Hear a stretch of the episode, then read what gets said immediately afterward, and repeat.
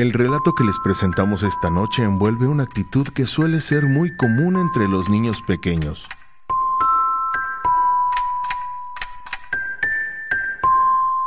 Sin embargo, no siempre esta actividad termina en un inofensivo juego. Todo comenzó cuando Marina adquirió una nueva casa ubicada en un fraccionamiento de reciente construcción al oriente de la ciudad.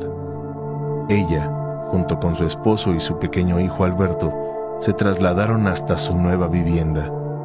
Los días transcurrieron y a Marina le llamó la atención que su hijo de pronto comenzó a hablar solo, como si estuviera platicando con alguien actividad que se hizo cotidiana al paso de las semanas.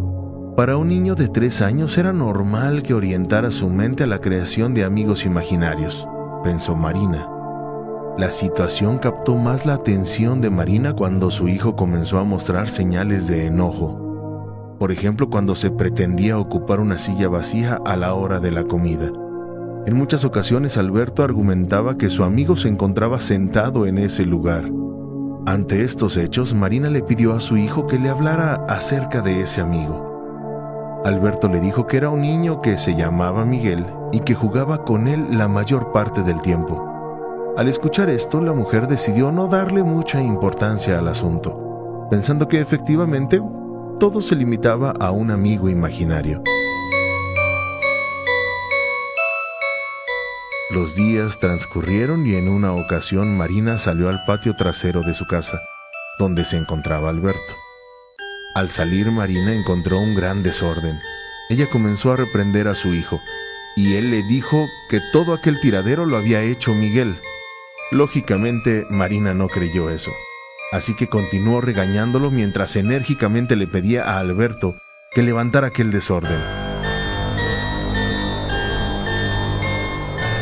La mujer se vio sorprendida por un estruendoso ruido que provocó el triciclo de su hijo al caer sobre otros objetos.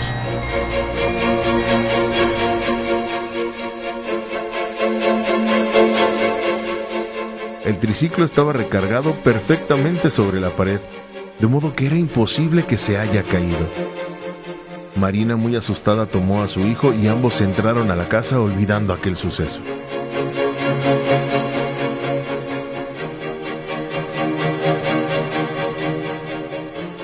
Una mañana entró a la habitación de su hijo encontrándolo recostado en su cama con un semblante muy triste. Al cuestionarlo, Alberto le dijo que Miguel estaba sentado sobre su caballo y que no lo dejaba jugar con él. Dicho juguete era un caballo tallado de madera que sobre el piso se mecía cuando el niño se subía. Al escuchar esto, Marina le pidió a su hijo que dejara atrás todo el asunto de su amigo imaginario. Sin embargo, en ese momento, el caballo de madera comenzó a mecerse solo.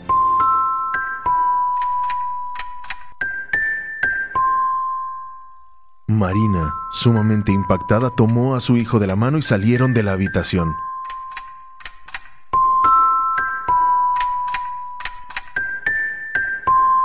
Cuando ambos estuvieron afuera, Marina cerró la puerta del cuarto sin dejar de ver aquel caballo meciéndose acompasadamente.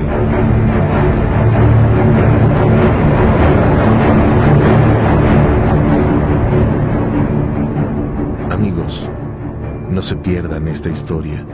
Mañana les narraremos un aterrador hecho que vivió Marina y que por fin hizo que se convenciera de que los juegos de su hijo se estaban desarrollando con algo más que un simple amigo imaginario. Así como también les presentaremos el suceso que contribuyó a develar el misterio detrás de este relato.